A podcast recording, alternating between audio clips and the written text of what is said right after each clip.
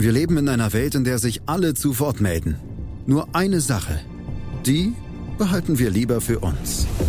Guck dir mal deine eigenen Masturbationsfantasien an und frag dich mal, welche davon ohne Angst, Unsicherheit und auf Entspannung basieren.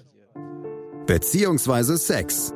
Der Podcast für Paar- und Sexualprobleme. Hast du innerlich eine Rechnung offen und willst du diese Rechnung begleichen oder sagst du, okay, ich möchte in eine zufriedene und liebevolle Beziehung finden? Bettina Utzler und Robert Cordes, Sexualtherapeuten des Instituts für Beziehungsdynamik Berlin, sprechen das an, was sich sonst keiner traut. Professionell, einfühlsam, kompetent. Wir sehen die Welt danach anders, wir sehen Beziehungen danach anders, wir sehen uns selbst auch anders. Beziehungsweise Sex. Der Podcast für Paar- und Sexualprobleme. Überall, wo es Podcasts gibt. Außer bei Spotify. Tiki Taka, der La Liga Podcast. Mit Nils Kern von Real Total und Alex Troika von Barca Welt. Tiki Taka auf meinsportpodcast.de. Die 89. Saison in La Liga geht mit einem furiosen, dramatischen Feuerwerk zu Ende. Europa League Abstieg. Hui, es hat gebrannt in den Stadien in der Liga und ich bin froh, dass ich habe natürlich nur das Spiel von Real Madrid bei Leganes geschaut. Das war natürlich auch nicht so langweilig. Alex, du hast die Goalzone geschaut und lebst du noch? Ich habe die Goalzone bei der Zone geschaut. Schöne Grüße an die Kollegen und ich bin fix und alle gewesen gestern. Also so einen dramatischen Schlusspunkt. Natürlich Konferenz spitzt natürlich nochmal alles zu, weil so viele Spiele auf einmal sind, aber viel dramatischer kann es kaum sein. Also ich habe wirklich geschwitzt vor dem Fernseher. Es war einiges geboten gestern. Mm, bei Getafe ging es ab. Natürlich ging es um den Abstieg ab. Das haben auch die geschaut, die Leganes irgendwie die Daumen gedrückt haben. Ich ja fast auch noch, dass sie das Ding noch machen. Aber es hat irgendwie nicht sein sollen. Sie haben es dann auch im Endeffekt selbst vergeigt und drei, vier Top-Chancen noch ausgelassen in der Schlussphase. Darüber reden wir heute alles in dieser Folge. Das ist jetzt unsere 45. Folge Tiki Taka. Hallo ihr da draußen. Gleich auch schon mal an euch die Info. Wir wollen dann in dieser Woche nochmal eine richtige ähm, Rückschau auf La Liga aufnehmen, bezüglich Team der Saison auch, was so die Momente in der Saison waren, Tor der Saison, was auch immer. Auch gerne dann mit euren Fragen. Jetzt heute in dieser Folge geht es nochmal primär natürlich um den Ligaabschluss, um die Entscheidungen, die auch gefallen sind. Und da ich fange da erstmal mit ein paar spannenden Statistiken an. Ich hatte ja schon mal angedeutet, es ist jetzt das zweite Jahr in Folge, also seitdem Cristiano Ronaldo weg ist, dass die 1000 Tore Marke nicht gefallen ist. Jetzt steht äh, La Liga ist mit 942 Toren zu Ende gegangen. Das ist der niedrigste Wert seit 2006-7. Damals gab es genauso 942 Tore. Also zeigt, wenn Ronaldo nicht da ist, dann ist Messi nicht so ganz angestachelt. Ähm, Messi wird älter, aber natürlich auch dieser Schlusssport, elf Spieltage in fünf Wochen, da haben eben nicht nur Real Madrid und Barcelona öfter mal nach dem 1-0 gesagt, oh, reicht, wir müssen Kräfte sparen. Zeigt das schon ganz gut. Aber auch so, Messi, Pichichi, Alex, ähm, der, siebte, der siebte in Folge. Neuer La Liga-Rekord. In Folge einmal. sogar? Äh, nicht in Folge, insgesamt. Ja, insgesamt der vierte ja. in Folge, glaube ich. Ja. Der vierte in Folge, der siebte insgesamt. Du siehst, ich bin noch ganz durch. ja, Suarez war ja zwischendurch mal und ähm, Cristiano sowieso. Genau, genau, genau. Ähm, nee, es ist der, genau, der vierte in Folge, der siebte insgesamt neuer La Liga-Rekord. Also bisher mhm. hatte Telmo Sara und Messi hatten die sechs gemeinsam und jetzt eben alleiniger Rekordhalter. Also auch da wieder Messi. Ja. Unfassbar, oder? Der Junge. Ja, unfassbar. Es wurde, hätte ja dann doch nochmal spannend werden können, aber durch seinen Doppelpack am letzten Spieltag hat das dann eigentlich entschieden. Da hätte Benzema dann, glaube ich, vier oder fünf gebraucht. Benzema bleibt jetzt bei 21 als Zweiter hinter Messis 25 Toren zurück, aber trotzdem spannend. Es ist, glaube ich, der schwächste Wert seit, wo habe ich es stehen?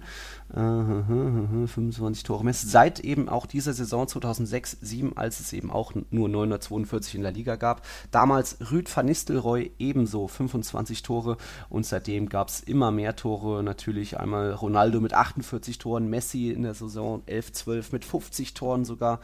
Ja, die ja. Zeiten sind lange her. Jetzt mit 33 Jahren. Messi ist dann auch nicht mehr so der alte.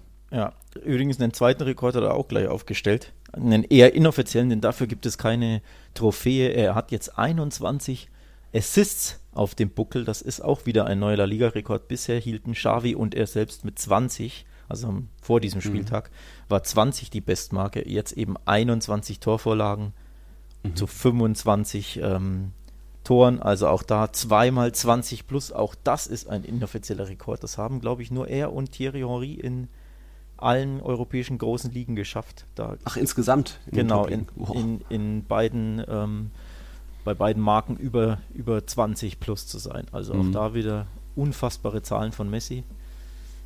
Er mhm. wird, er lässt nicht locker, er will da Rekorde um Rekorde einsammeln und schafft ja, das auch. Auch wenn er das nicht immer in jedem Spiel zeigt. Jetzt ja, natürlich primär Elfmeter, Freistöße, aber jetzt endlich dann gegen. Endlich wieder aus dem Spiel heraus. Alles ja. auch mal wieder aus dem Spiel heraus. Genau, nach genau. Mallorca. Stimmt. Dann neun Spiele Pause. Wo wir gerade bei Torschützen sind, es gab in dieser Saison nur. Oder, oder schätze erstmal die Zahl, wie viele Hattricks gab es in dieser Saison? Es ist unfassbar wenig eigentlich. Ja, ich wollte auch gerade sagen, ey, wahrscheinlich nicht so viel. Also Messi wird schon einen haben, würde ich jetzt fast schon schätzen. Wem gebe ich hatte noch? drei, das drei, doch drei, vor. okay. Äh, wer, wer, könnte denn noch einen haben? Hat Benzema einen Hattrick hingelegt? Nee. Nee. Ramos äh, Mo nicht. Moreno, glaube ich, hat einen Hattrick, oder? Nee, nee. Auch nicht. Boah, da wird's schön. Also es waren nur vier Hattricks und wenn Messi schon drei hatte, dann bleibt nur noch so, einer übrig. Okay. Also insgesamt auch nur zwei Hattrick-Schützen. Und der kam, da erinnerst du dich gleich dran, von Betis, Joaquin. Ah, stimmt, ja, ja, klar. Ja, Hatte einmal, ich weiß nicht, vielleicht sogar gegen Bilbao oder ja, so. Ja, ja, natürlich, das war große, auch in unserem Fokus, in unserer Berichterstattung, aber du siehst, das ist lange her, ja. die Corona-Pause hat einiges an ja. Ja, es ist die längste, natürlich auch irgendwo die traurigste Saison in La Liga, die ja, jetzt mit elf Spieltagen schon. ohne Fans zu Ende gegangen, gegangen, ist. Aber sie ist zu Ende gegangen und da können wir dann doch froh sein. Und ich denke, es ist ohne Zwischenfälle verlaufen. Da hat sich natürlich La Liga auch einiges von der Bundesliga abgeschaut. Also das ist soweit okay. Wenn wir schon da beim Thema Geisterspiele sind, ähm, da ist ja spannend die Bilanz. Was hat sich verändert bezüglich Auswärtssiegen? Also mhm. es gab 111 Spiele ohne Fans. Und davon 36 Auswärtssiege und 45 Heimsiege. Das hat jetzt erstmal noch nicht viel zu sagen, aber die Spiele mit Fans, das waren 269 bei 129 Heimsiegen, 65 Auswärtssiegen. Da ist die Bilanz klar. Nur 24% Auswärtssiege mit Fans und jetzt ohne Fans gab es 32% Auswärtssiege. Also hat dann doch auch einen Anteil gehabt oder eine Auswirkung eben ohne Zuschauer, wurde es auch für die Absteiger schwierig und ja, Real Madrid sowieso auswärts stark geblieben und hatte dann auch erst recht aus, daheim keine Probleme mehr. Also mehr Auswärtssiege ohne Fans als mit Fans. Mhm. War ja so zu prognostizieren, wenn man. Ja. Also überraschend ist es nicht. Ich hätte tatsächlich gedacht, dass die dass vielleicht die Zahl sogar noch ein bisschen höher ist. Ich glaube, in hm. Deutschland, in der Bundesliga ja. war die so krass hoch, ne, dass da ja. kaum noch Heimsiege gab. Also in La Liga war es, war es äh, humaner, sag ich mal, aber ja. Ja, stimmt. Bundesliga gefühlt noch mal höher gewesen. Ja. Das finde ich vielleicht nur mal raus bis zum, weiß nicht, Donnerstag, Freitag, wenn wir unsere Saisonrückschau aufnehmen.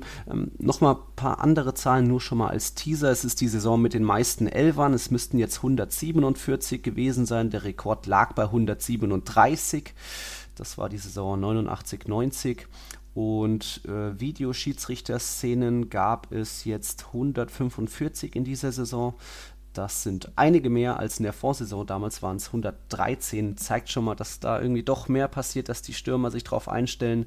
Ähm, die meisten Punkte durch den Videoschiedsrichter hat. Kommst du da drauf? Das schaffst du nicht. Welche oh, Mannschaft? Die meisten Punkte durch ich meine, das hatte ich sogar gelesen. Wer war es denn? Es war nicht Real Madrid. Nein. Eigentlich, ich, ich sag's dir, ist die, die Mannschaft, die die meisten Punkte hat und die meisten, die Mannschaft, die die meisten Abzüge so gesehen durch den Videoschiedsrichter hat, kommen aus der gleichen Stadt. Ähm, dann gehe ich auf die Stadt Sevilla. Nein, na, schade. Valencia. Levante ist wohl der Profiteur vom Videoschiedsrichter mit fünf Punkten, ähm, die der Videoschiedsrichter da in der Summe gegeben hat. Und Valencia, der FC, mit den sechs Punkten Abzug, so gesehen, in der Bilanz. Das hm. nur schon mal so vorab. Wir stürzen uns dann jetzt mal rein in den Abstiegskampf. Oder hast du noch vorab generell was Nee, komm, lass, nee, lass komm. mit Abstiegskampf loslegen, denn das, der war hochdramatisch. Also, ich habe mitgefiebert, so, so, so, paradox das klingt, mit zwei Mannschaften gleichzeitig. Mhm. Also ich drückte beiden Mannschaften gleichzeitig die Daumen. das ist völlig paradox, denn die Mannschaften waren Celta Vigo und Leganes, also just die, just die Kontrahenten um den, äh, gegen den Abstieg. Aber ja, ich war hin und her gerissen, so spannend war das gestern. Mhm. Ja, und es hat sich in Anführungszeichen nichts da in der Tabelle geändert. Celta bleibt 17. also auf dem rettenden Ufer und Leganes muss eben den Gang in die zweite Liga antreten, nachdem man 2016, glaube ich, das erste Mal überhaupt in La Liga aufgestiegen ist. Jetzt dann drei, vier Saisons immer Erstklasse gewesen, aber der Vorstadtclub in Madrid muss sich vorerst verabschieden. Hoffentlich sieht man sich da bald wieder, aber ja, Leganes hat es dann sich auch ein bisschen selbst verbockt. Also immerhin zweimal die Führung von Real Madrid ausgeglichen, früh Ramos mit dem Kopf getroffen, schlampig verteidigt von Leganes, dann auch Asensio nach einem geilen Isco-Pass zur Stelle gewesen, aber dann eben erst war es Brian Gil, der da ja, Areola getunnelt hat und dann später nochmal Assalé mit dem späten 2 zu 2 und dann hatte man noch mhm. irgendwie die Top-Chancen. Aviles zweimal irgendwie fast schon freistehend, ja, nicht den Ball richtig getroffen und der Ball ging ins Tor aus und dann auch noch natürlich Oscar Rodriguez in der 96. Minute da aus 18 Metern. Ich glaube, im Training macht er da 5 von 10 mindestens, wenn er da zum Abschluss kommt. Also dramatisch schon mal da Leganes, weil ein Tor hätte ja gereicht, denn Celta hat es ja nicht besser gemacht parallel. Ja, tatsächlich war das der Matchball von, von Oscar Rodriguez und er hat ja so eine unfassbar starke Schusstechnik, also ich würde sogar sagen, 8 von 10 macht er da locker im Training. ja, ja, ähm, ich glaube auch, das war, war, sogar ein bisschen näher dran. Ich meine, er wäre schon im Strafraum gewesen, also so oh. 14, 15 Meter, glaube ich, wirklich ein freier Schuss und er, er will auch den, ich das habe ich nicht ganz verstanden, er will wirklich den Winkel anvisieren, anstatt ihn einfach nur ins Eck zu schießen. Also mhm. einfach Messi-mäßig quasi platziert ins, ins lange Eck. Wenn, wenn, der ja mit deiner guten Schusstechnik wuchtig geschossen ist, kann der Torwart ja da kaum was machen. Und er wollte ihn dann aber unbedingt in den Winkel zirkeln und schießt ihn dann übers Tor. Also es war wirklich eine riesige Chance und wenn der drin ist, hält Leganes die Klasse in der ja. 96. Minute. Also so dramatisch war es im Endeffekt fast schon, kann man fast schon mit einem verschossenen Elfmeter vergleichen, würde ich oh, ein bisschen ja. übertrieben gesagt. Klar, du kommst aus, aus dem Speed heraus, aber hm. für Oscar war das wirklich wie ein Elfmeter fast schon. Also hm. boah, das war bitter. Und Celta halt riesen Dusel gehabt, denn wenn du Espanyol am letzten Spieltag nicht schlagen kannst, die haben, hm. glaube ich, sieben Spiele am Stück verloren, acht, irgendwie sowas. So, so ungefähr, ja. Und ich glaube, vier Spiele am Stück kein Tor geschossen. Gut, Tor haben sie auch wieder keins gemacht, aber Leute, ey, Celta, da musst du doch eigentlich gewinnen. Also tatsächlich in diesem Spiel alleine hätte Celta ja den Abstieg quasi verdient gehabt und hatte einfach mhm. riesen Glück. Ja, da ist dann gibt es dann vielleicht doch keinen Fußballgott, kein Karma im Fußball. Wir hatten ja schon oft angesprochen, von wegen äh, Celta konnte von diesem Nottransferrecht Gebrauch machen, weil sich der Ersatztorhüter verletzt hat. Holt dann Stürmer Nolito aus Sevilla. Nolito hat noch ja, zwei, drei Türchen gemacht für Celta, also schon durchaus geholfen beim Klassenerhalt. Jetzt war gesperrt auf der Tribüne, hat mitgefiebert, sich bekreuzigt und gebetet. Aber es hätte für mich schon, ja, wäre schon eigentlich fair gewesen, wenn das wenn Leganes, die selbst ja Enesiri verloren haben und dann auch Braithwaite verloren haben an Barca, wenn die es noch geschafft hätten. Aber sie hätten es selbst in der Hand. Celta war wieder schwach gegen Espanyol. Bei Espanyol gab es ja sogar noch ähm, eine, ein aberkanntes Tor. Im Barber hat da getroffen, so kurz vor dem Halbzeitpfiff. Aber auch kurios, hat man so auch noch nicht gesehen, glaube ich, in dieser Saison. Die Vorlage kam quasi vom Schiedsrichter oder zumindest der Pre-Assist Der Ball ging dann zu Voulet, der hat im Barber dann den Schuss aufgelegt, aber weil der Schuss oder der, der Pass eben so entscheidend abgelenkt wurde vom Schiedsrichter, der jetzt mittlerweile nicht mehr Luft ist, musste das Tor durch den Videoschiedsrichter aberkannt werden. Kann man ja. schon so entscheiden. Ries riesige Kontroverse sogar, weil der Schiedsrichter das Tor hat zählen lassen. Erst, und ja. ähm, die Celta-Spieler haben sich enorm echauffiert. Und in der Wiederholung konntest du dann genau sehen, warum weil der Pass vom Espanyol-Spieler höchstwahrscheinlich von einem Celta-Spieler abgefangen worden wäre. Der hat also schon den Ausfallschritt mhm. gemacht, um den Ball zu, zu ab, abzufangen oder abzulenken ja. oder abzugrätschen, wie man es auch nennen will. Und just vor ihm wird dann der Schiedsrichter angeschossen und dadurch geht der Ball in die nach rechts statt nach links, also quasi um den Celta-Spieler rum. Dadurch bleibt Espanyol im Ballbesitz. Also ohne ja. Schiedsrichter hätte höchstwahrscheinlich Celta eben da den Ball gewonnen. Hm. Deswegen hat der VAR interveniert und ihm gesagt, ja, da musst du nochmal selbst drauf schauen, denn nur wegen dir ist Espanyol im Ballbesitz geblieben und dann muss der Schiedsrichter eben abpfeifen. Ja. Ähm, wenn quasi, wenn sich nichts geändert hätte, also wenn der Celta-Spieler da nicht wäre, sondern der Ball so oder so bei Espanyol bleibt, dann hätte das Tor gezählt. Mhm. Aber eben dadurch, dass sich quasi so gesehen der Ballbesitz gewechselt hätte oder hat, äh, weil du eben davon ausgehen musst, dass Celta den Ball erobert hätte, hat sich der Schiedsrichter das Ganze am, am Monitor nochmal angesehen, weil das eben nicht scheinbar nicht wahrnehmen konnte. Ähm, also die, die Ballberührung hat er natürlich gespürt, aber er hat halt wahrscheinlich nicht wahrgenommen, dass sich der Ballbesitz quasi geändert hätte. Hat sich's angeschaut, auch da hat es wieder drei Minuten gedauert. Also ich glaube sogar der Anpfiff wurde schon ausgeführt, wenn ich mich nicht täusche. Mhm. Also man dachte erst, das Tor zählt und dann hat er es nochmal zurückgenommen und dann zählte das Tor nicht. Also ein unglaublicher Aufreger und ja, hohe, große Kontroverse. Also auch bei mir war wieder der Puls auf 180. ja, ja, das hätte es nochmal schwieriger gemacht für Celta natürlich. Die wären dann punktgleich gewesen im Falle einer Niederlage mit Leganes. Dann aber, glaube ich, Alex, wie war das? Dann hätte Vergleich? Trotzdem Celta die Klasse gehalten, doch. weil der mhm. direkte Vergleich äh, unentschieden endete. Ja. Und dann zählte die Tordifferenz und da hat Celta minus 12 und äh, oder dann hätten sie minus mhm. 13 gehabt und äh, Lega hat minus 21. Also ja, hätte nichts geändert am Outcome, wenn, wenn Celta verloren hätte, aber ja, allein mhm. wenn Leganes mitbekommt, dass da nicht nur unentschieden steht, sondern dass die sogar hinten liegen, konnte das ja Lega auch nochmal näher. Ja ein bisschen in Luft geben. Ne? Also natürlich, also wirklich eine krass strittige Szene in, in dem alles entscheidenden Spiel, wo der Schiedsrichter quasi wieder mal falsch entscheidet, der auf dem Platz und korrigiert werden muss vom VAR, weil er die Regeln nicht richtig kennt oder mhm. weil er halt die Situation nicht richtig wahrnimmt, obwohl ja. er den Ball selber spielt. Also auch wieder bezeichnend, Drama ja Drama pur und auch wieder bezeichnend und wir werden später eh noch darauf zu sprechen kommen bezeichnend für die Leistung der Schiedsrichter in La Liga in dieser Saison, hm. die nicht gut ist einfach. Hm. Hm. Aspas so. selbst hatte dann noch in der 96. Minute ja das Tor zum Sieg auf dem Fuß, aber hat knapp das lange Eck verfehlt. Also auch da Drama pur, wie auch Rafinha auf der Tribüne rumgesprungen ist. Aber es hat dann eben für Celta gereicht, weil Leganes mal wieder gezeigt hat, dass man eben die zweitschwächste Offensive in La Liga ist. Immerhin zwei Tore mal gemacht. Ja, immerhin. Das, ne? Ja, immerhin. Und äh, auch die, die Form bestätigt. Die hatten ja vorher schon zehn Punkte aus vier Spielen, also drei Siege, eine Unentschieden. Jetzt das zweite Unentschieden noch dazu. Das ist schon auch eher äh, ungewöhnlich für ein Absteiger, der eigentlich keinen Stürmer wirklich hat. Oscar Rodriguez war ja jetzt, glaube ich, sein Comeback-Spiel, nachdem er verletzt war. Aber ja, Real Madrid hätte sich, glaube ich, nicht mehr so gewehrt, wenn da noch das Gegentor gefallen wäre. Da hat dann auch ein bisschen die Motivation gemangelt. Mhm. Vasquez hier als Rechtsverteidiger, naja, ein sehr gebrauchter Tag. Militao auch nicht ganz so auf der Höhe gewesen bei den Gegentoren. Ähm, ohne als Ramos dann zur Halbzeit ausgewechselt wurde, hat die Mannschaft noch mal mehr gewachselt, auch weil natürlich gewachselt auch gewachselt, ge uh, gewackelt. Ge Gewackelt und gewechselt ist gewachselt, ja. Oh, das ist eine schöne ja. äh, Neologismus. Ähm, ja, also da hat, da war der Meister natürlich nicht mehr wirklich meisterlich, aber es ging ja für Real Madrid um nichts mehr. Trotzdem hat man noch Leganes einen Kampf geboten und kann sich da nicht Wettbewerbsverzerrung vorwerfen. Ja.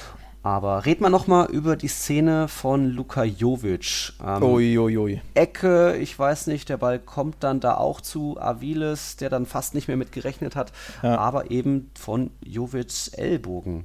Tja. Hm. Du sagst das, Elfmeter, ne? Ich glaube, du hast es gestern schon getwittert. Ja, also, Du hast gesagt Elfmeter. Ich war, boah, ich war auch hin und her gerissen. Ähm, ich glaube, der Ball wurde ja nochmal vor Jovic abgelenkt leicht. Das ne? weiß ich tatsächlich nicht. Auf jeden Fall, er dreht sich ja natürlich so weg. Er will quasi den, ja, den bevorstehenden Kopfball des Leganes-Spielers quasi mit dem Körper blocken. So habe ich mhm. das wahrgenommen. Ähm, hat den Ellbogen am Körper oder den Arm, aber bekommt den Ball eben an den Ellbogen. Ist das korrekt? Ja, ne? Ja, das, das waren schon gute 20, 30 Zentimeter, die der Ellbogen vom Körper weg war. Also angelegt okay. auf keinen Fall. Ja, an, okay, angelegt ist ja Auslegungssache. Also ja. ob du ihn jetzt komplett am Körper hast oder nah am Körper. Ja. Also zumindest der Arm war nicht, war nicht abgespreizt, so von wegen, ne? irgendwie im rechten Winkel nee. oder so. Das, das nee. wollte ich sagen. Ja, genau. Ja. Ähm, ja, und dann, wie gesagt, kriegt er den Ball da an den Ellbogen und betet hm. und hofft. Ne? Und ich, ja. mein, mein erster Gedanke war, um Gottes Willen, ausgerechnet Jovic. ja, wirklich mein erster Junge. Gedanke, dieser Unglücksrabe der Saison, der verschuldet jetzt diesen Elfmeter und ja. Leganes in der Klasse. Ja. Das war mein erster Gedanke und auch mein dritter, vierter und fünfter. Also das ich habe wirklich gedacht, stimmt. den Elfer gibt es doch nicht. Warum? Wegen La Liga. Also hm. ich bin der Meinung, solche Elfmeter gibt es in La Liga häufiger, als dass es sie nicht gibt. Deswegen hm. war ich überrascht, dass es sie nicht gibt. Aber ich finde es eher die richtige Entscheidung. Also klingt auch wieder komplex, paradox und widersprüchlich, aber du verstehst mich, oder? Oder nicht? Nee, nee, erklär mal, warum es für dich kein Elfmeter Weil ich nicht glaube, dass, er, dass die Absicht dahinter steckt. Also Mhm. er will den Ball nicht mit dem Ellbogen spielen. Es ist eine kurze Distanz. Er erwartet den Kopfball des Leganes-Spielers und dreht quasi den, dem den Rücken zu, um ihn quasi mit dem Körper ja, den, den Ball zu blocken oder sich so in die, ja, den, irgendwie die, die, die Aktion abzuwehren. Also ich glaube nicht, dass er seinen Ellbogen absichtlich da irgendwie in die Schusslinie oder in die Kopfballlinie oder wie man es nennen will, in die ja. Fluglinie des Balles Ja. halten möchte. Das unterstelle ich ihm Genau, auch nicht. Aber genau. er muss einfach ein bisschen vorsichtiger, eleganter Ja, das stimmt. vorgehen im Strafraum und kann. stimmt, Er hat aber- ja fast die Hand so in der Hüfte gestemmt und dann, du kannst, du- der vergrößert seine Fläche dadurch, egal ob Absicht oder nicht. Und Kontakt ist Kontakt, das habe ich ja schon oft gesagt. Handspiel ist Handspiel. Aber war es in dem Fall ja nicht. Also interessant, der Barca-Fan sagt eher kein Elfmeter und der Real-Fan sagt, muss Naja, eigentlich da geht es ja um Bas nicht um Basel, Ja, ja, das ist ja ja, völlig aber- wurscht. Ne? äh, also in dem Fall war mein Herz tatsächlich ein bisschen bei Leganes, weil Ja. klar, die haben haben wir ja schon thematisiert, die hatten sich verdient, in der Klasse zu bleiben, weil sie so benachteiligt wurde durch diese Transferregel. Und deswegen fühlte ich mit denen auch mit. Gleichzeitig wollte ich aber nicht, dass Celta absteigt, weil ich die mag. Aber ja, Mhm. es war wirklich eine, eine, eine kontroverse Szene. Ich neige eher 60-40 zu kein Elfmeter, Mhm. aber natürlich extrem bitter für Lega, denn nochmal, ich behaupte auch, mindestens sechs von zehn Schiedsrichtern in Spanien geben diesen Elfmeter. Mhm. Und deswegen ist es für mich auch noch doppelt kontrovers. Also ich, man ist es in Spanien gewohnt, dass es quasi leichte Handelfmeter gibt oder halt jeder zweite strittige Handelfmeter immer auch zu einem Elfmeter führt oder das Handspiel zum Elfmeter führt. Mhm. Und deswegen ist man es eher gewohnt, dass man bei sowas Handspiel sieht oder den Elfmeter dann sieht, so rum. Deswegen, ja, war ich überrascht, aber ich neige eher dazu, solche Dinger nicht als Elfer zu pfeifen. Ja, vielleicht war es auch einfach ein bisschen Mitleid für mit Luka Jovic. Mitleid mit Jo. Ja, es hätte halt zu seiner Saison gepasst. Wenn Ja. ausgerechnet er da Tor hat er wieder nicht gemacht, ne? Ja, nicht mal ja. gegen den drittletzten. Schlechte. Saison. In der Hinrunde läuft. immerhin hat er noch getroffen gehabt, da gab es einen Mhm. 5-0-Sieg, aber es war auch, glaube ich, seine ein, eins seiner zwei Ja. Tore in dieser Ligasaison. Also er hat auch zwei, drei Tore aberkannt bekommen, drei Aluminiumtreffer in dieser Saison, Verletzungen hier, dann diese Corona-Geschichten. Er, ja, es ist viel Pech, es war nicht sein Jahr. Eden Hazard ist ähnlicher Fall. Also die Neuzugänge da bei Real Madrid nicht so wirklich eingeschlagen, für teuer Geld geholt. Jetzt kann man nur hoffen, dass es nächstes Jahr besser wird. Und das sind auch meine Informationen, dass sie da noch Geduld mit Jovic haben wird, weil er war der absolute Wunschspieler. Und ja, mit 60 Millionen, das wäre dann doch ein großes ähm, Eingeständnis, wenn man da jetzt noch was macht im Sommer. Also der wird schon bleiben. Vor allem willst du ja Geld für den haben und in, in diesem Corona-Sommer hat ja kaum jemand Kohle. Jo. Also ich glaube, für 20 Millionen werden sie nicht verscherbeln wollen, aber viel mehr wirst du wahrscheinlich nie bekommen nach seiner solchen Saison. Äh, Und auch natürlich dann niemand Gel Geld hat. Also von daher musst du ihn fast schon behalten, ob du willst oder nicht. Ne? Genau.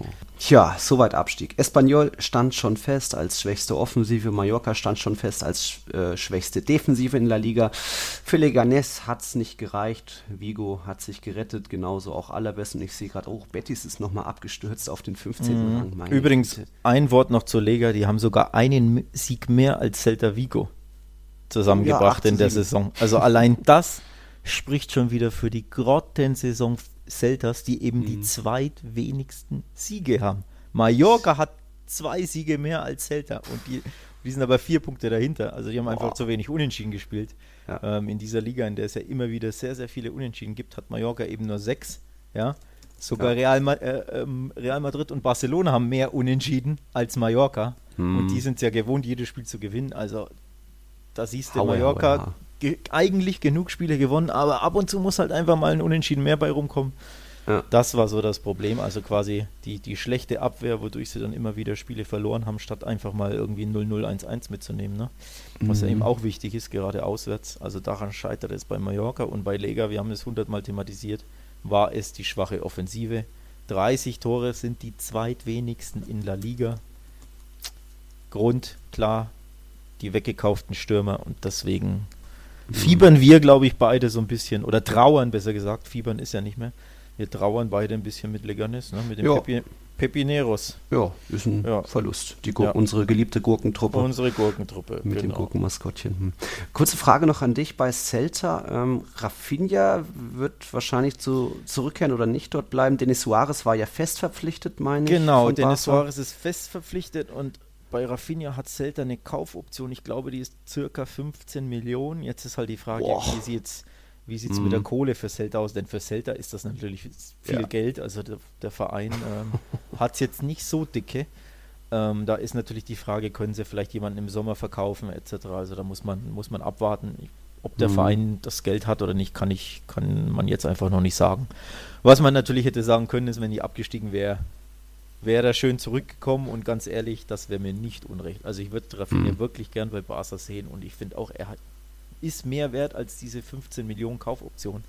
Wieder mhm. typisch Barca, hundertmal schon thematisiert, die können einfach nicht kaufen und verkaufen. Also die, die, Preise, die sie da in beide Richtungen immer anbieten, sind unterirdisch schlecht. Also für Raffine ist einfach auch viel, viel mehr wert. Aber ja, es war so ein bisschen eine Herzensangelegenheit, denn er mhm. hat ja in der Jugend von Celta gespielt, war dann ausgeliehen an sie, wollte unbedingt zurück zu seinem ja, halben Heimatverein, ja. wenn man so möchte. Und dann haben sie so quasi so einen Freundschaftspreisnachlass gegeben, aber schauen wir mal, ob äh, Celta den stemmen kann im Sommer. Okay. Gut, dann Gut. haben wir das Thema Abstieg soweit abgefrühstückt. So Hauptgang wird jetzt das Thema Europa. Lasst yes. es euch schmecken nach einer Werbung.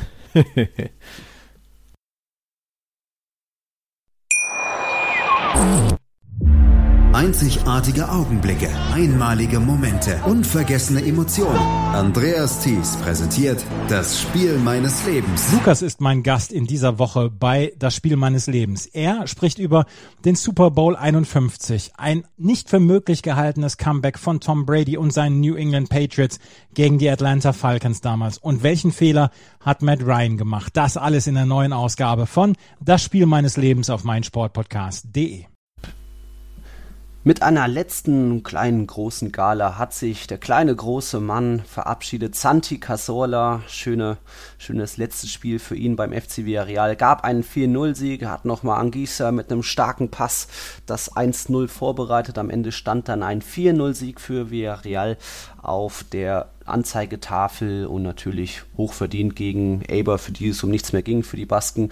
Casola verabschiedet, auch Bruno Soriano verabschiedet. Ihr erinnert euch, liebe Zuhörer, 1128 Tage war Bruno, der Villarreal-Kapitän, verletzt, hat kein Spiel bestritten zwischen Mai 2017 und jetzt eben im Juni zurückgekehrt. Und da gab es dann schon mal ein bisschen ja, schöne Gefühle bei Villarreal und dann auch noch ein paar schöne Tore. Angisa hat das 1-0 gemacht. Moreno und Doppelpack mal wieder nach einem starken Solo. Dann wurde er geschickt und noch in der Nachspielzeit Gomez das Tor gemacht. So kann man auch sagen, dass die inoffizielle Zarra Trophäe, also für den besten spanischen Torhüter eben an Gerard Moreno geht, mhm. der da jetzt mit 18 Toren genau der beste spanische Torjäger in La Liga ist, vor Raúl Garcia 15 und Diago Aspas 14. Aber Villarreal war eigentlich schon so gut wie sicher qualifiziert für die Europa League. Da ging es dann nur noch um fünfter oder sechster Platz. Und jetzt mit 60 Punkten, Tabellenplatz 5, das ist mal eine Überraschung. Das ist, also ja, was heißt Überraschung? Vor der Saison ist ja immer ihr Anspruch, dass sie zumindest in der Europa League landen. Aber es sah eben zur, ja, zur Corona-Unterbrechung sah es nicht so gut aus. Da waren sie, was waren sie, 8., 9., 10., mhm. das ganze Jahr über äh, ziemlich, ziemlich weit unten. Also der starke Schlussspurt nach, der, nach dem Restart, der ist tatsächlich eine Überraschung. Also so gut hätte ich sie nicht erwartet. Ähm, von daher, congratulations, also war stark von Villarreal und ja, wieder in Europa wieder in Europa. Mal gucken, wie das nächstes Jahr wird. Jetzt Casola wird wohl zu Al-Sad auch wechseln, ist noch nicht offiziell. Mal gucken, wie da die Mannschaft. Was macht Bruno Soriano eigentlich? Ich schätze mal, der hat, wird Karriereende verkünden demnächst. Meinst du? Ist ja schon, ist ja nicht schon 38 oder so. Äh, Bruno Soriano ist 36. Also, so alle, oh, okay. Oder vielleicht meinst du, er geht noch irgendwie in die zweite Liga oder so. Ich meine, hm. er schindet sich ja drei Jahre fürs Comeback, nur um dann zwei, zwei Spiele später dann die Karriere zu beenden. Das würde ja auch keinen Sinn machen, ne? Ja, gut, es waren jetzt, glaube ich, schon eher drei, vier, fünf Einsätze. Aber, ja, aber. Ja, ja. Mal sehen, es, es gab, ne? habe ich, hab ich noch nichts Offizielles jetzt mitbekommen, auch bei Cassola eben, ob das wirklich als satt wird oder eigentlich hat er es drauf, auch theoretisch noch ein Jahr La Liga zu spielen. Ja, also mindestens. War eine war richtig starke Saison von ihm.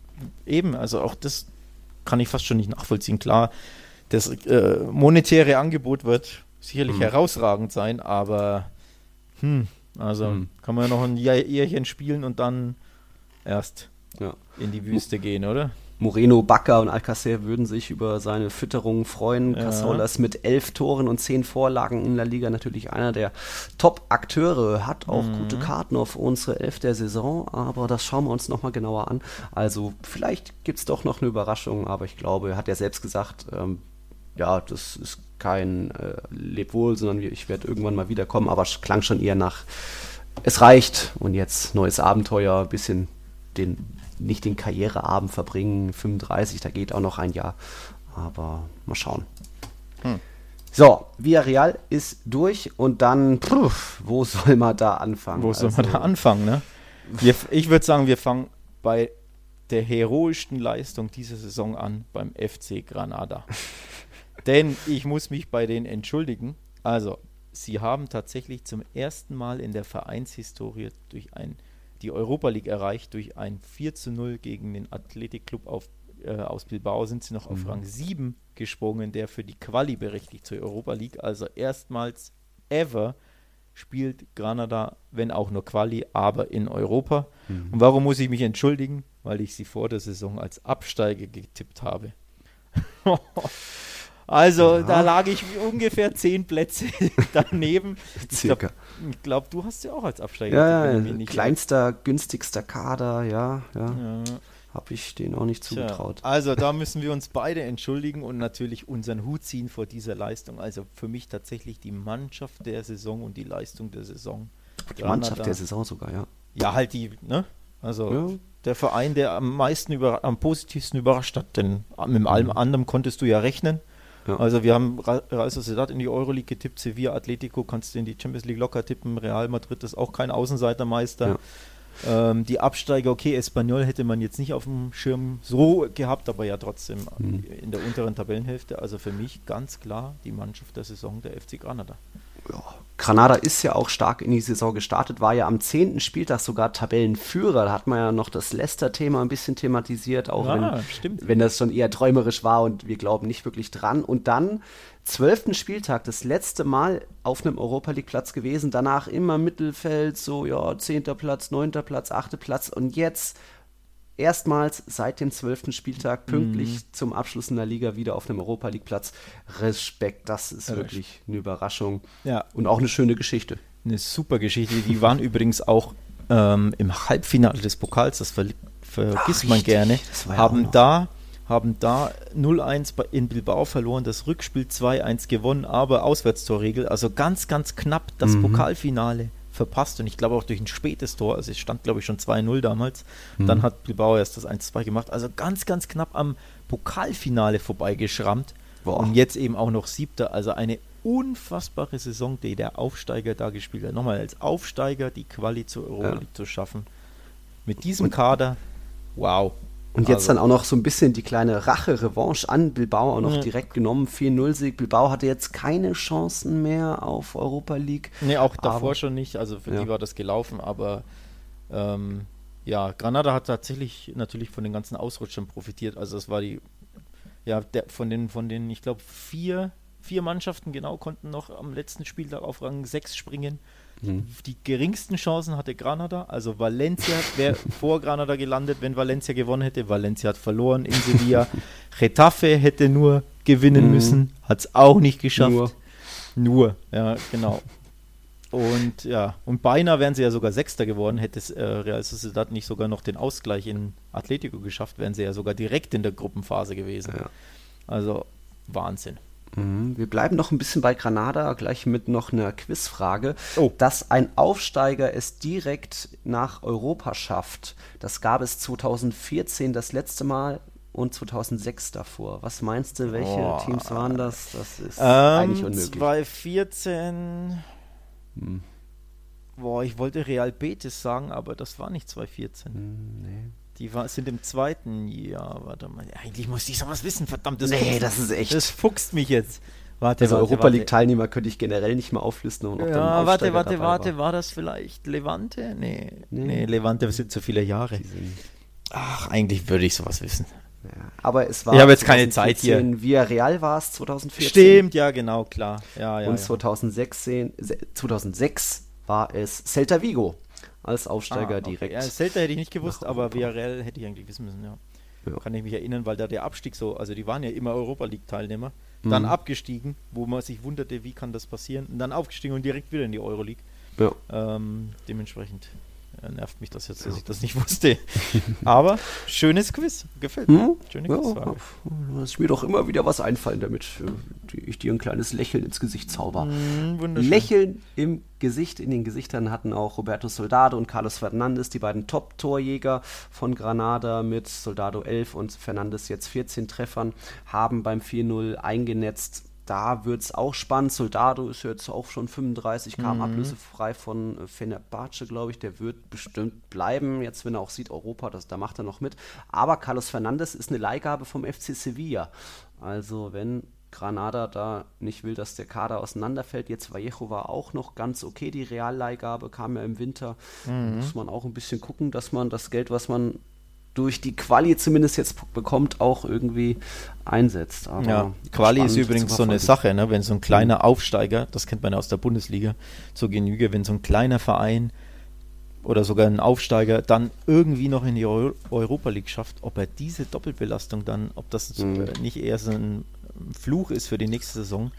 Denn sie müssen ja, ich weiß gar nicht, wann die Quali ansteht, aber sie müssen ja drei Quali-Runden überstehen, um überhaupt Mit in Rückspiel, ja. genau in der Europa League zu spielen, sprich sechs Spiele.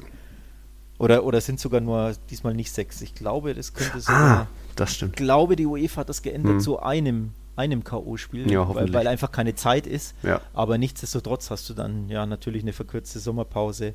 Du brauchst, falls du Europa schaffst, einen viel größeren Kader und die Doppelbelastung bist du ja auch weder als Hm. Trainer noch als Mannschaft gewohnt.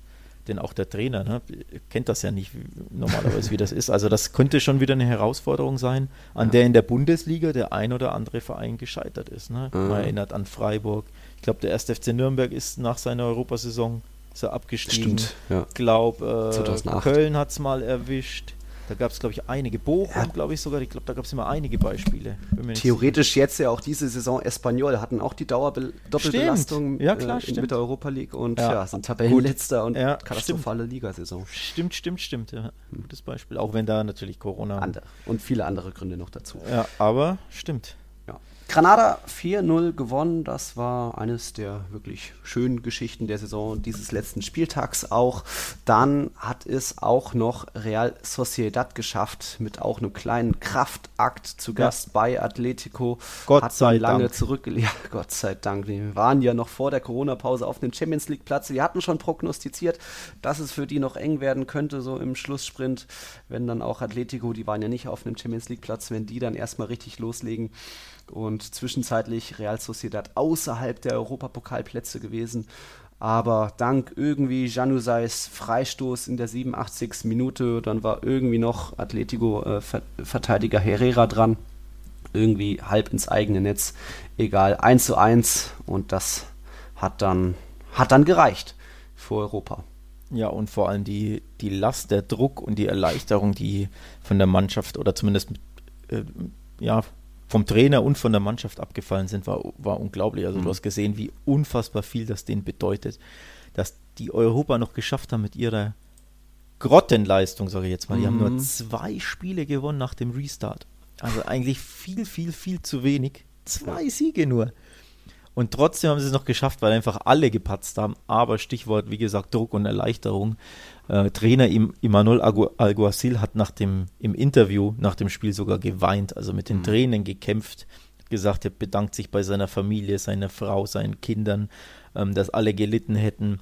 Und da hat man gesehen und dann konnte er wirklich die Tränen nicht mehr zurückhalten. Also da sieht man Mhm. mal, wie unfassbar viel diese Europa League Quali ähm, dem Club bedeutet. Also wirklich eine, auch da eine tolle, tolle Geschichte. Ich freue mich persönlich wirklich auch für den, für den Verein. Mhm. Ähm, Finde es echt cool, dass sie das geschafft haben und in Ja. Europa spielen. Ja, sie waren ja auch für uns so die, die, das Rookie-Team, Hipster-Team der Saison, zumindest noch nach der Hinrunde. Einfach auch tollen Fußball zelebriert, schnell, direkt, offensiv, Zauber fast schon mit Oedegaard. Aber weil der mehr Probleme hatte, hat Oyarzabal nicht mehr so viele Vorlagen bekommen. Klar, in der Copa del Rey hat es noch zum Finale gereicht, aber da sind die Jungs schon auch ziemlich auf den Zahnfleisch gegangen. Aber jetzt durch Europa kann man auch gucken, dass man einen Oyarzabal da behält, dass ein Merino vielleicht bleibt, Ishak genauso.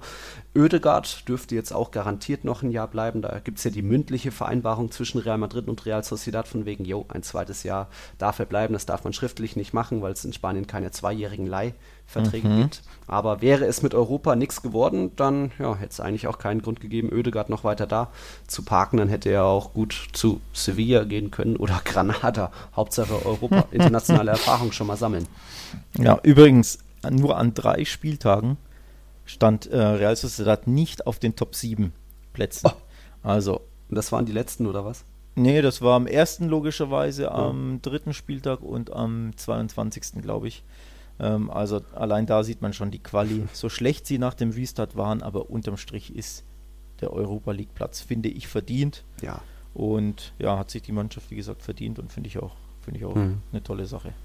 Absolut.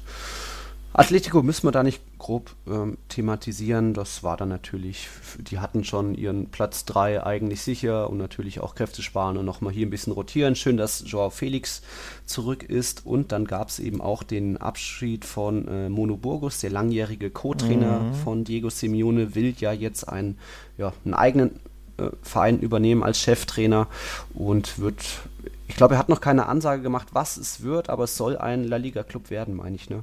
Mhm. Tendenz. Ja, ja, er will, er will sich selbstständig machen, hätte ich jetzt fast gesagt.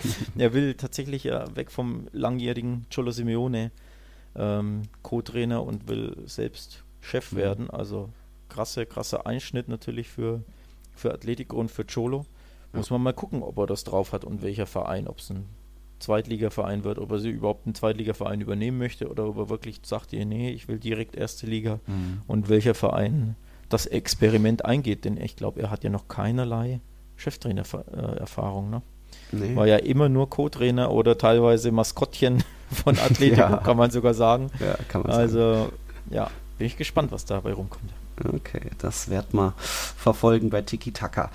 Ja, für Real Sociedad und Granada und natürlich auch Villarreal hat es gereicht, aber Getafe und Valencia nicht. Valencia ist eigentlich auch schnell abgefrühstückt. Katastrophensaison als Pokalsieger, als Champions League-Teilnehmer. Jetzt noch zum Abschluss gegen Sevilla verloren, für die es eigentlich auch um nichts mehr ging, aber nicht mal da konnte ja. Valencia gewinnen. Aber Retafe konnte eben auch nicht gewinnen und hat dann sogar noch in der, was war das, 98. Minute das 0-1 noch kassiert, zu Gast bei UD Levante. Boah, wo soll man da anfangen? Sie hätten den Sieg gebraucht, aber irgendwie ging einfach alles schief, was hätte schief gehen können an diesem ja, Tag. Also das war fast schon quasi das Spiel des Spieltags, wenn man so möchte, zumindest von den, von den Aufregern her und von den strittigen Szenen her. Ähm, natürlich eher Spiel des Spieltags für uns Granada wegen dem Achievement, mhm. aber vom, wie gesagt, vom, von der Action, die abging in einem Spiel, das auf dem Papier nur 0-1 endet, aber wie das zustande gekommen ist, war unfassbar.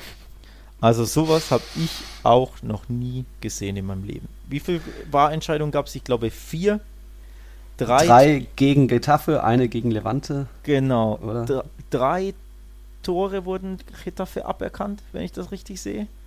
Ja. Wenn ich das richtig auf dem Schirm habe. Ja. Und eine Levante.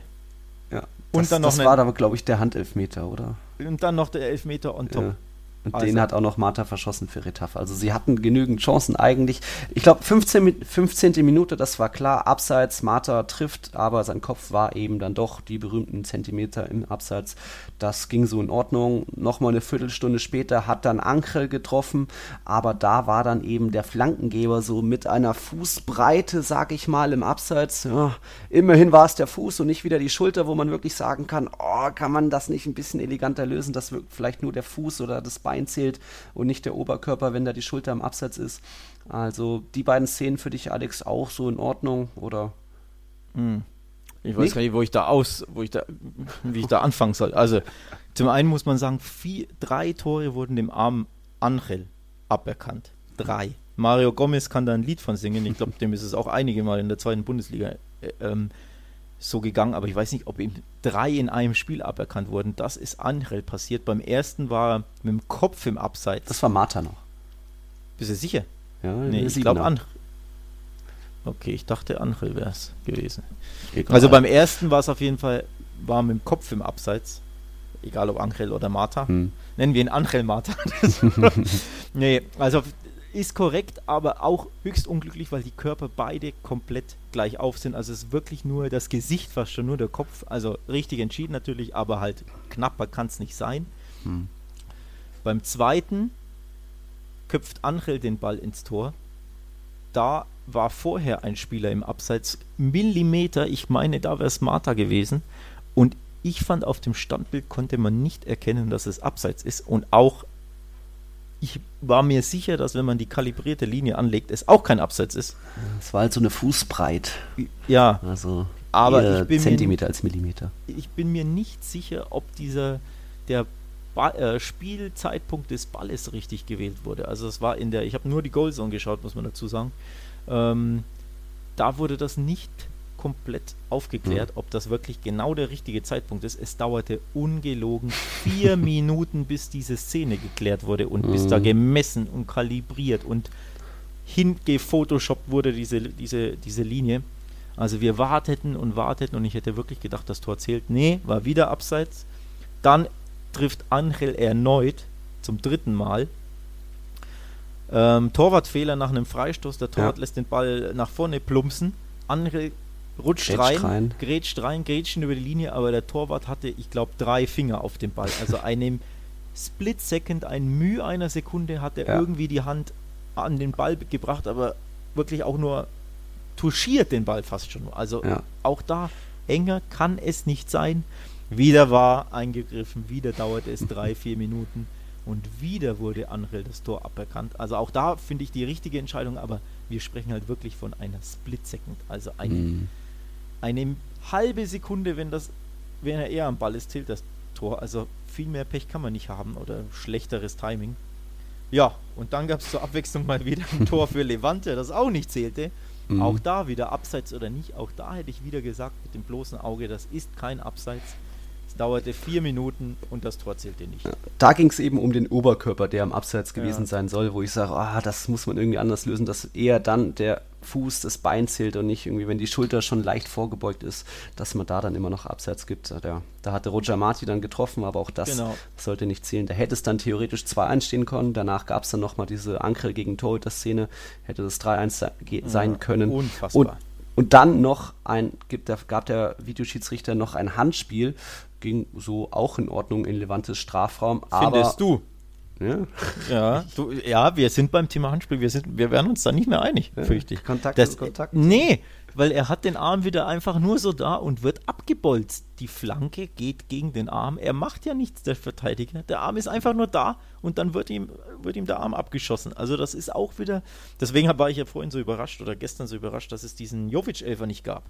Weil eben da man wieder gesehen hat, da hat der Schiedsrichter wieder so einen typischen Elfmeter gegeben, wo einfach nur der Verteidiger abgeschossen wird, ohne dass er es überhaupt möchte. Sieht natürlich immer blöd aus, wenn der Arm da so hängt und dann abgebolzt wird, aber nochmal, der will das nicht. Und deswegen, ich hätte den nicht gegeben. Es gab ihn für Retafe. Man denkt sich, okay, die Götter haben wird's sich, der Fußballgott hat ein Einsehen, nachdem den armen Tröpfen drei Tore aberkannt wurden. Gibt es halt jetzt mal einen strittigen Elfmeter. Und was macht Martha? Bolzt ihn an den Pfosten. Un, un, unglaubliche Szene. Also Ja. sie hatten erst alles Pech der Welt, das arm, arme Getaffe, obwohl ich ja nicht so mit den mitleide, aber in dem Fall musst du ja mitleiden. Drei Tore und drei zählen nicht und dann kriegst du den Elfmeter und schießt den an den Pfosten. Oh Mm. Mann, oh Mann, oh Mann. Glückwunsch.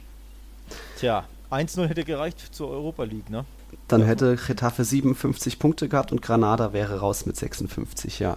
Ja. Übrigens, Jaime Mata, unfassbar, der hat zuvor, das habe ich gelesen bei Statistiken-Experte Pedro Martin, also auf Twitter Pedrito Numeros, der hat zuvor 25 Elfmeter in Serie verwandelt. Unfassbar. Und den, den entscheidenden, das Tor zu Europa, macht Ja. er nicht und setzt ihn an den Außenpfosten. Also ich kann mir vorstellen, wie du gelitten hast vor Ja. dem Bildschirm und das gibt's doch nicht. Ja. Ich hier locker mein Real Madrid-Spiel geschaut, aber Es ist, war und vor allem das Unfassbare, also nicht nur allein vier Tore, die nicht zählen, ne, ist ja schon unglaublich. Mhm. Dann noch einen strittigen Elfmeter. Aber auch wie lange es dauerte. Also, und mhm. ich glaube, es gab zehn Minuten Nachspielzeit. In beiden Hälften, oder? Was nicht ja. sogar in beiden? Ja, die Grafik war so ganz gequetscht auch. Die haben normal gar nicht Platz dafür, für so zwei äh, stellige Zahlen. Ja, also ich, ich glaube, es gab wirklich in beiden Hälften jeweils zehn Minuten, wenn ich mich nicht komplett täusche. Mhm. Also in der zweiten auf jeden Fall, bei der ersten bin ich mir jetzt nicht mehr ganz sicher. Ähm, warum gab es so viel? Ja, natürlich wegen diesem war, weil der so un, un, unfassbar dauerte. Und ich bin, weißt, ich bin eigentlich ein Fan von war, weil am Ende für mich zählt, dass die richtige Entscheidung stehen muss, weil wenn es mhm. um so viel geht und selbst wenn das ein bisschen länger dauert, ist das mir wichtiger, als wenn ja. du eine falsche Entscheidung triffst. Aber so lange kann das nicht dauern. Wir haben wirklich teilweise vier Minuten darauf gewartet, dass die Linien kalibriert werden. Also du kannst mir doch nicht erzählen, dass man dafür vier Minuten braucht. Tja. Es hat wirklich, und es war, war ja viermal der Fall. In vier Szenen haben sie wirklich drei, vier, fünf Minuten gebraucht. Und deswegen gab es am Ende, also auch mhm. das führt natürlich zur ähm, spielt dazu, ne, zur Dramatik mhm. und lässt dich da schwitzen und leiden und du packst es nicht, was da passiert, weil es ja so häufig immer vorkommt. Ja, und deswegen litt ich da bei diesem Spiel mit, obwohl es mir ja egal sein kann, aber boah, war das krass. Mhm. Und als hätte das nicht gereicht, wann fiel das, der Siegtreffer in 99. Der, in der 99. Minute. 9 plus 9 und 0-0 ja. hätte ja für Retafe auch nicht gereicht und dann nee. macht Levante auch noch so ein Billigtor, wo irgendein Spieler abgeschossen ja. wird und der Ball ins Tor prallt. Und ich glaube, davor gab es sogar ein Handspiel ähm, wenn uh. ich mich nicht täusche. Ja, ja das mm. hat dann natürlich, hat sich logischerweise dann keinen mehr interessiert. Mm. Aber ich glaube, wenn der Ball dann nicht ins Tor fällt, gibt es dann nochmal eine, eine, War, äh, ja. da wird nochmal drei Minuten draufgeschossen, dann gibt es einen Handelfmeter für Levante.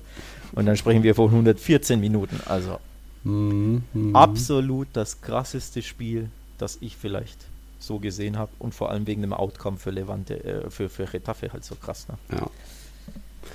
Sie hatten vorher Europa in der Hand ja. und jetzt.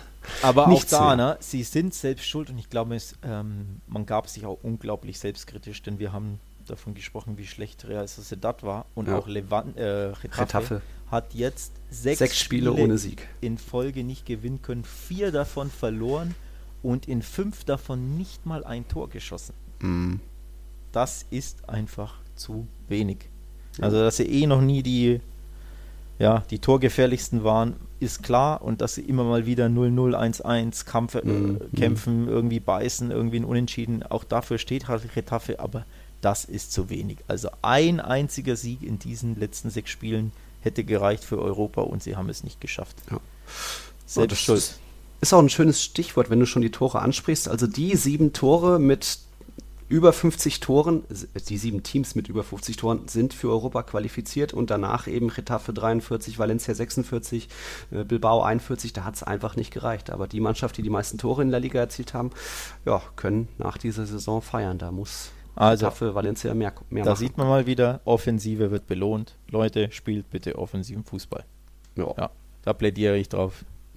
Mit der Barca-Brille natürlich, aber. Ich geb's weiter. Ja, ich geb's weiter. Schön. An den Ankel, der wird sich mal gucken, was der mir antwortet. Der arme Ankel. Oh Mann, der arme Kerl. Puh. Drama um Europa, Drama um den Abstieg, das haben wir jetzt auch soweit den Hauptgang verspeist. Als Dessert haben wir noch ein bisschen Real Madrid und Barcelona für euch und ja, mal gucken, was uns noch so einfällt. Also kurze Werbung, bis gleich. Wir leben in einer Welt, in der sich alle zu Wort melden. Nur eine Sache, die behalten wir lieber für uns. Guck dir mal deine eigenen Masturbationsfantasien an und frag dich mal, welche davon ohne Angst, Unsicherheit und auf Entspannung basieren. Beziehungsweise Sex. Der Podcast für Paar- und Sexualprobleme. Hast du innerlich eine Rechnung offen und willst du diese Rechnung begleichen oder sagst du, okay, ich möchte in eine zufriedene und liebevolle Beziehung finden? Bettina Utzler und Robert Cordes, Sexualtherapeuten des Instituts für Beziehungsdynamik Berlin, sprechen das an, was sich sonst keiner traut. Professionell, einfühlsam, kompetent. Wir sehen die Welt danach anders, wir sehen Beziehungen danach anders, wir sehen uns selbst auch anders. Beziehungsweise Sex der Podcast für Paar- und Sexualprobleme. Überall, wo es Podcasts gibt. Außer bei Spotify. Es geht doch. Warum so spät, Alex? Warum kann Barcelona jetzt, wenn es um nichts mehr geht, jetzt doch noch irgendwie Offensivfußball zelebrieren? Natürlich, Alaves kein Null Widerstand geleistet, aber Barca auf einmal fünf Tore. Hätte ja auch ein 9-0 werden können. Es hätte wirklich ein 9-0 werden können, wenn nicht sogar müssen. Barca Mhm. hat auch da wieder, wir haben Messis Rekorde angesprochen, sie haben wieder einen Rekord aufgestellt, einen fast schon unrühmlichen. Die Pfostenschüsse, also drei Pfosten- oder Lattentreffer in den ersten 15 Minuten sind laut Pedrito Numeros wieder mal ein Rekord. Gab es so anscheinend noch nicht. Ähm, hier steht's. da. Also in den ersten 16, nicht 15 Minuten, haben Ricky Puig, Vidal und Messi den Pfosten oder Latte getroffen. Also auch das wieder, da hätten sie locker noch, noch mehr Tore schießen können. Also Barca hat wirklich diesmal Fußball gespielt und hatte Bock auf Tore und Bock auf Angreifen. Da darf man sich schon fragen, ja, warum nicht früher so Mhm. zum Beispiel ein Heimspiel gegen Espanyol oder gegen Lega, wo sie wirklich ja, müde, langweilig, Mhm. langsam, träge gespielt haben. Diesmal eben nicht. Also es war ein bisschen ein versöhnender Abschluss, wenn man so möchte. Ja, Ähm, ein bisschen. ja, ein bisschen. Ich meine, es geht um nichts mehr. Ob sie jetzt da 2-0, 3-0 oder 5-0 gewinnen, ist egal. Aber was natürlich wichtig ist, ist die Art und Weise. Das, das Ja. zählt bei Barca immer mehr als bei jedem anderen Verein, sage ich mal.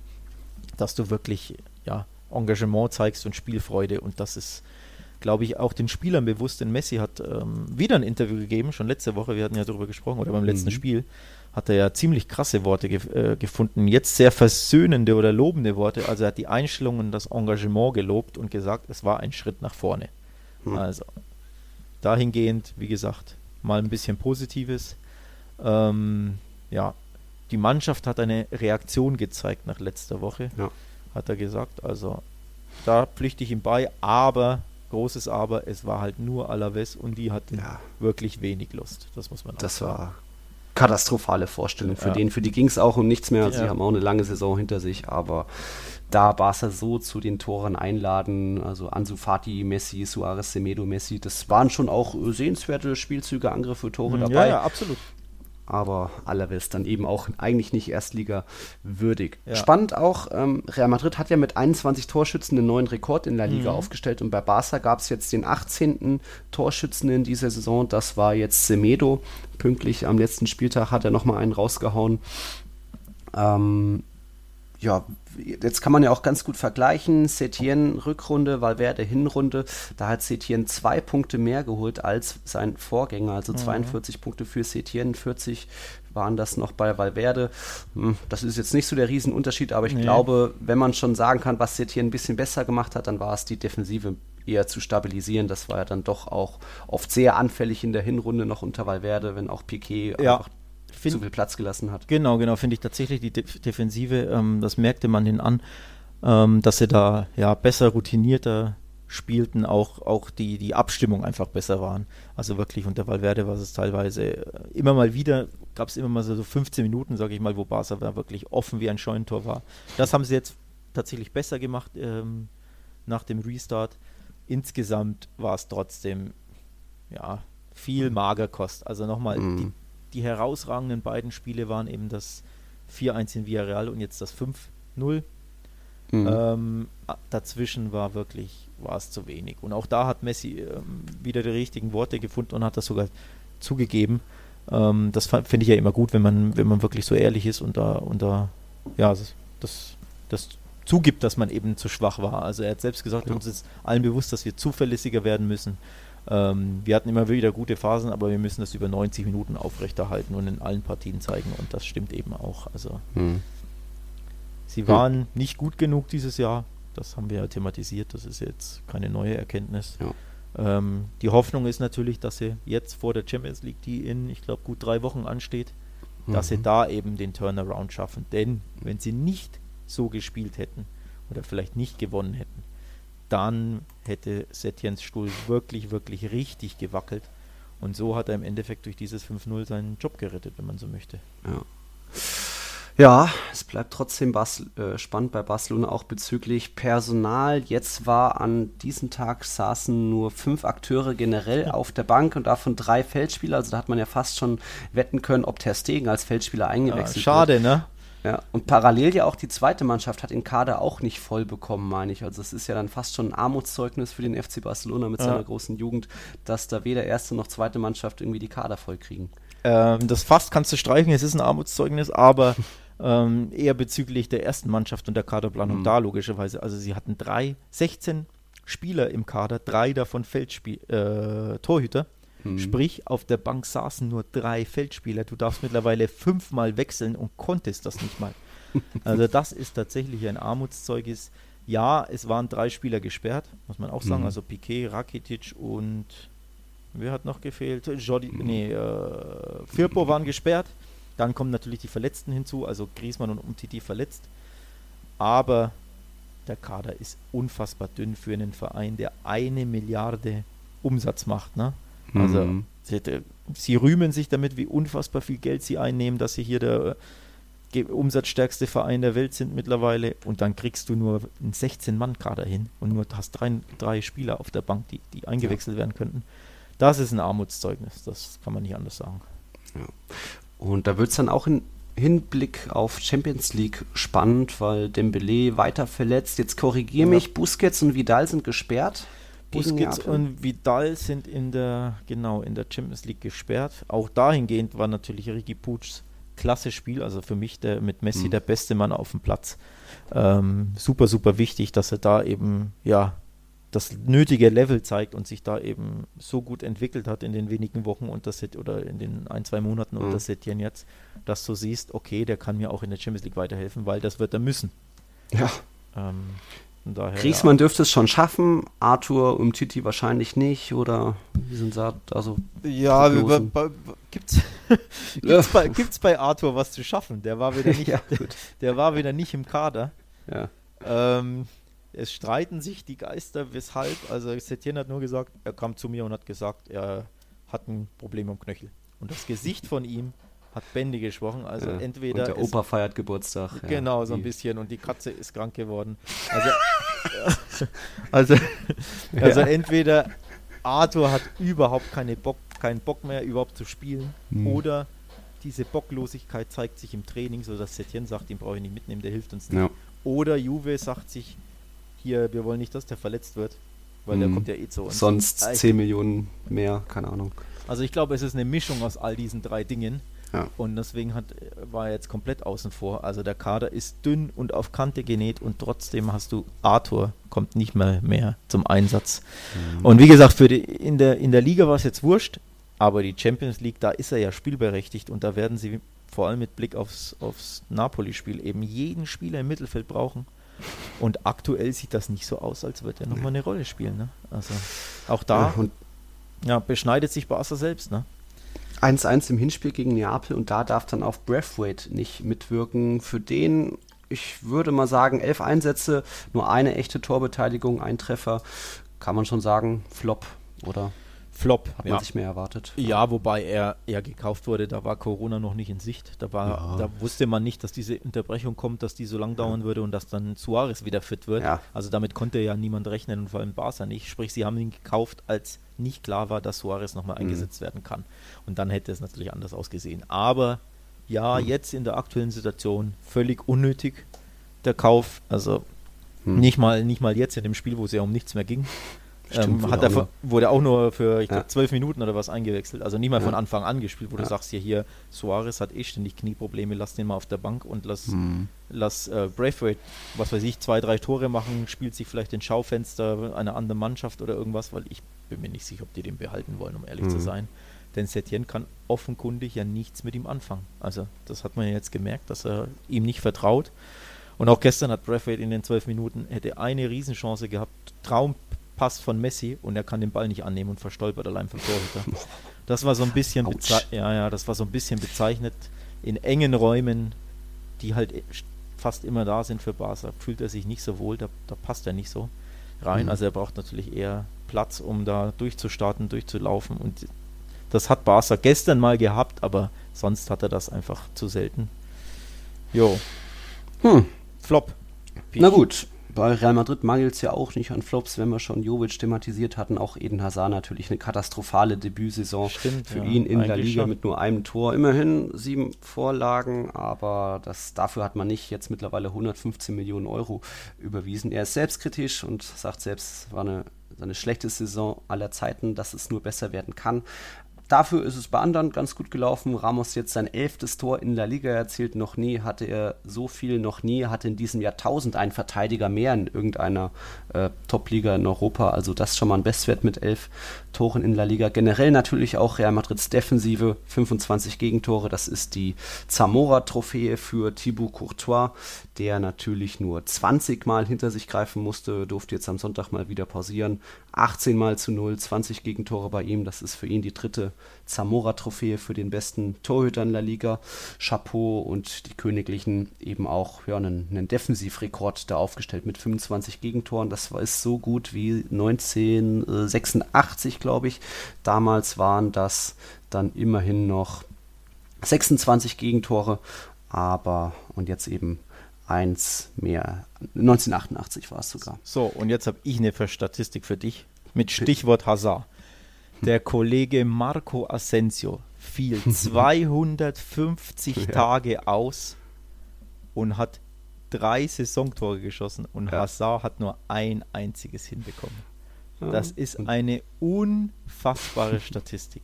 Wie viele Spiele hat Asensio gespielt? As Asensio hat so, so, so Acht, viele oder? Tore wie Hazard und Bale zusammen.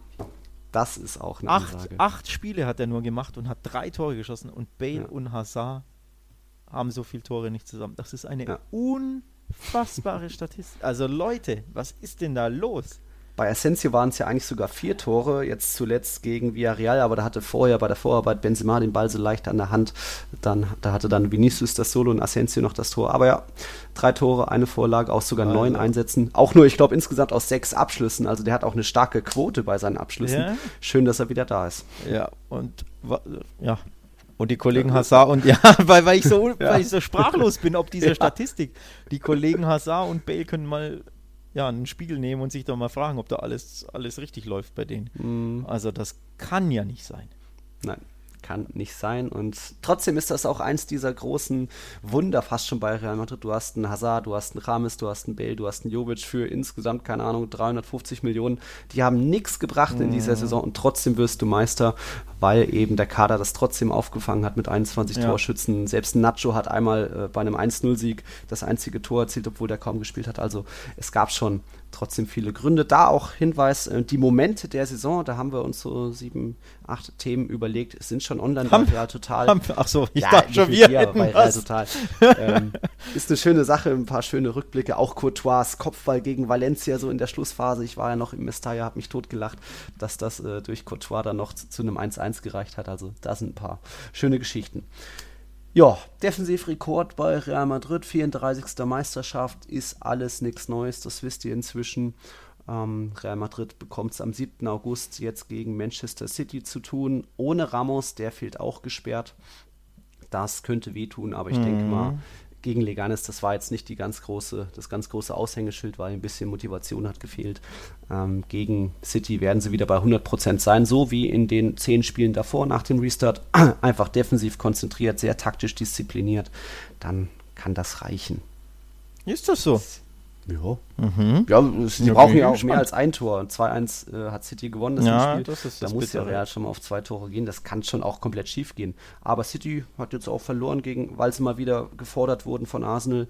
Mhm. Also wenn die sich da einlullen lassen in der Premier League, haben jetzt noch zwei Partien vor sich, dann kann das auch die Perspektive ein bisschen Ich, verzerren. ich bin auch gespannt. Also das wird ich, beide Spiele, die beiden Champions League Kracher von Barca und Real, richtig für mich spitz auf Knopf. Also ich freue mich gespannt auf, äh, ich bin gespannt und freue mich auf diese Spiele, denn da kann wirklich alles passieren. Also ich, wirklich finde ich alles. Da kann Barca genauso rausfliegen, wie das Real Madrid natürlich rausfliegt oder eben auch weiterkommt. Also ich finde, da Mhm. ist echt alles möglich und das sind für mich klasse, spannende Duelle.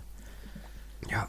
Aber ist ja noch ein bisschen vor uns. Ne? Ist ja noch ein bisschen vor. Da kommt dann natürlich auch noch mal was von uns, liebe Leute. Ich habe schon Fragen bekommen, ob wir jetzt wöchentlich weitermachen. Wöchentlich erstmal nicht. Natürlich auch abhängig, was so passiert bei den Vereinen. Wenn jetzt Setien plötzlich entlassen wird, dann kann man da noch mal gucken. Ja. Aber so wird es jetzt diese Woche nochmal eine generelle Rückschau auf die Saison geben und dann vor der Champions League, vor dem Comeback natürlich auch nochmal Ja. ähm, ein Thema. Ich gucke nochmal Segunda Division, da ist jetzt nichts Neues passiert, da wird heute erst am Montagabend gespielt. Cadiz und Huesca waren ja schon sicher aufgestiegen und den dritten Aufstiegsplatz wird ja in Playoffs ja, aus, ausgespielt. Da Genau. sind jetzt Almeria, Girona, Zaragoza und Fuenlabrada haben die besten Karten. Wobei äh, Nee, Almeria, äh, Girona und Zaragoza sind sicher dabei. Genau, Nur genau. Fuenlabrada und Elche. Und, Da- und Rayo kann es noch schaffen. Also Ach, auch noch. Hm. Fuenla, Elche und, und Rayo spielen quasi oder machen den letzten Playoff-Kandidaten unter sich aus und dann spielen die Plätze 3, 4, 5, 6 quasi ein Halbfinale und Finale, wie man es aus der englischen zweiten Liga auch kennt. Ähm, ich bin mir nur nicht gerade sicher, ob es mit Hin- und Rückspiel ist oder auch nur ein Spiel. Da Gute bin ich jetzt überfragt. Bisher war es nämlich Hin- und Rückspiel, aber kann natürlich sein, dass Mhm. es auch wieder nur ein Spiel ist wegen Corona. Da bin ich jetzt tatsächlich überfragt, aber ja, ähm, das ist quasi die letzte, ja, die letzte ausstehende Frage. Alles andere ist geklärt und der Abstieg ist natürlich, da muss man Mhm. ganz kurz drauf eingehen, denn Deportivo La Coruña kann in die dritte Liga absteigen, wenn sie nicht gewinnen. Also die sind aktuell 19. Das ist der letzte Abstiegsplatz und die brauchen unbedingt einen Sieg. Wenn ich das richtig sehe, sonst sind sie Ja. abgestiegen. Vier Teams kämpfen da noch um zwei Plätze oder eben die zwei Plätze, um in der Liga zu bleiben. Numancia und Deportivo gerade auf den Abstiegsrängen und Albacete und Lugo mit jeweils 49 Punkten. Tja.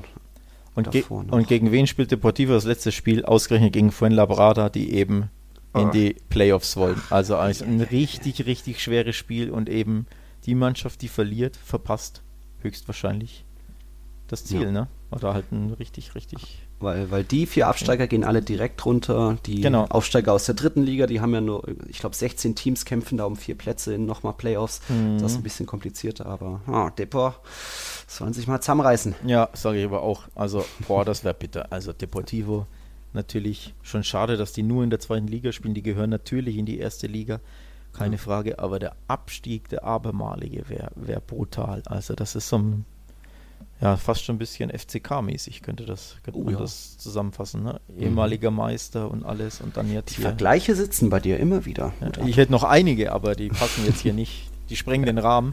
Ich wollte nämlich Celta Vigo hätte ich jetzt mit Werder Bremen verglichen. Ja, wenn wir schon bei Vergleichen sind. Also Ja. passt auch gut, finde ich. Naja, gut. Kleiner Exkurs nach äh, in die Segunda. Ja. Ähm, wichtig, die neue Saison soll wohl am 12. September beginnen, da an dem Wochenende dann vielleicht auch nicht gleich für die äh, Europa-Teilnehmer, sprich Champions in der Europa League, wenn da Teams weiterkommen ins Halbfinale, Finale, dann könnten die auch erst ein, zwei Wochen später äh, machen. Also vielleicht die neue Saison ohne den Meister Real Madrid, wenn der ins Finale in Lissabon einzieht. Ist das so? Nein. Nein. Mein Finaltipp bleibt dabei Bayern gegen Atletico. Ich, das ist doch mein Finaltipp, das du wieder Ja, mal hab ich aber auch schon. abgeschrieben von mir. Nee, nee, nee. Nee. Abgetweetet. Ja. Ja. ja. Schauen Ja, wir mal, ja. ob das so kommt, was sich noch tut, wer sich noch verletzt, welcher Trainer wo an der Seitenlinie sitzt. Also, gut, die sind SOS. alle fest im Sattel, aber außer der vom Barca. Hm? Achso, der von Basel. Ja, nee, der hat sich jetzt gerettet. Glaube ich. Ja. Fast schon Ja. fürchte ich. Ähm, Bis zur Champions League. ja, genau. Ja. Ja. So, Herrschaften, 380 Spiele liegen hinter uns. Eine sehr lange, sehr dramatische Saison, auch eben wegen Corona und der langen Ungewissheit, was wird. Und ja, ich auch nicht mehr im Stadion. Ähm, 45 Folgen Tiki-Taka waren das bisher. Es geht natürlich weiter. Jetzt, wie gesagt, es kommt noch die Rückschau auf die, auf die Saison. Da auch gerne dann eben mit euren Fragen. Natürlich sind, ist manches klar, wie Spieler der Saison, Tor der Saison, Elf der Saison, das werden wir alles schon mal vorbereiten. Aber wenn euch sonst irgendwas interessiert, die Meinung zu Granada oder Getafe oder warum Espanyol das Abstieg verdient ist, was auch immer, fragt es uns gern auf Twitter und Instagram. Da heißt der Account jeweils tiki-taka-pod. Da könnt ihr uns gern bombardieren oder auch eben privat an Nils Kern 17 oder Alex Trüger auf Twitter. Also immer her damit, dann nehmen Genau. wir das die Tage noch auf. Genau. irgendwas? Ja, ich würde mich freuen über, über ganz, ganz viele Zuschriften natürlich. Ähm, besonders, ja, mit Hinweisen, was ihr so, was ihr so hören wollt in der letzten Folge. Also klar, wir, wir werden da ein paar Tiki-Taka Awards vergeben. aber die könnt ihr uns vorab auch gerne zukommen lassen. Also schickt uns gerne euer Team, Team der Saison. Mhm. Ähm, gerne natürlich auch abseits von Real und Barca, wobei gut, gerade, gerade von Barca haben es wahrscheinlich nicht so viele Spieler verdient, in, im Team der Saison zu stehen, aber natürlich würden wir gerne eure, eure La Liga-Teams der Saison vorab sehen. Ähm, wir werden da, glaube ich, auch den einen oder anderen dann retweeten, logischerweise. Mhm. Ähm, von daher, ja, schreibt uns da fleißig, gibt uns Ideen für, für unsere Awards. Also wir werden das Tor der Saison küren, den Spieler der Saison, die Mannschaft der Saison. Vielleicht fällt uns noch was ein. Ihr könnt ja auch Vorschläge machen. Ähm, genau. Und dann hören wir uns wahrscheinlich wieder am Freitag, oder? Ja, sowas, Donnerstag. Mal gucken, das müssen wir nochmal genauer schauen. Genau, Freitag, Samstag, irgendwie sowas. Zeit her. Ja. Wir nehmen auch gerne Lob an und lesen mal wieder Komplimente vor. Also, so. falls ihr fandet, dass Tiki-Taka, dass wir das ganz gut gemacht haben und dass Tiki-Taka unbedingt auch es weitergeben soll, auch 2020, 2021, dann schreibt uns das gerne mal. Ne? Mm. Ein bisschen, ja. Dann haben wir auch noch ein Dessert oder so. So, hat geschmeckt, diese 45. Folge. Wir hören uns dann die Tage wieder. Vielen Dank fürs Einschalten. Wir waren Tiki Taka, euer La Liga Podcast bei meinsportpodcast.de. Ja, Alex, bis dann, ne? Bis, bis gleich, bis später. ja, ja. Bis zum nächsten Mal. Hasta la próxima. Y hala Madrid. Tiki Taka, der La Liga Podcast. Mit Nils Kern von Real Total und Alex Troika von Barca Welt. Tiki Taka auf mein Sportpodcast.de. Wir leben in einer Welt, in der sich alle zu Wort melden. Nur eine Sache. Die behalten wir lieber für uns. Guck dir mal deine eigenen Masturbationsfantasien an und frag dich mal, welche davon ohne Angst, Unsicherheit und auf Entspannung basieren. Beziehungsweise Sex. Der Podcast für Paar- und Sexualprobleme. Hast du innerlich eine Rechnung offen und willst du diese Rechnung begleichen oder sagst du, okay, ich möchte in eine zufriedene und liebevolle Beziehung finden? Bettina Utzler und Robert Cordes, Sexualtherapeuten des Instituts für Beziehungsdynamik Berlin, sprechen das an, was sich sonst keiner traut. Professionell, einfühlsam, kompetent. Wir sehen die Welt danach anders, wir sehen Beziehungen danach anders, wir sehen uns selbst auch anders. Beziehungsweise Sex. Der Podcast für Paar- und Sexualprobleme. Überall, wo es Podcasts gibt. Außer bei Spotify. Challenger Corner. Der Tennis-Podcast mit Florian Herr und Andreas Thies. Alles rund um die Turniere unterhalb der ATP-Tour. In Zusammenarbeit mit tennistourtalk.com. Challenger Corner auf meinsportpodcast.de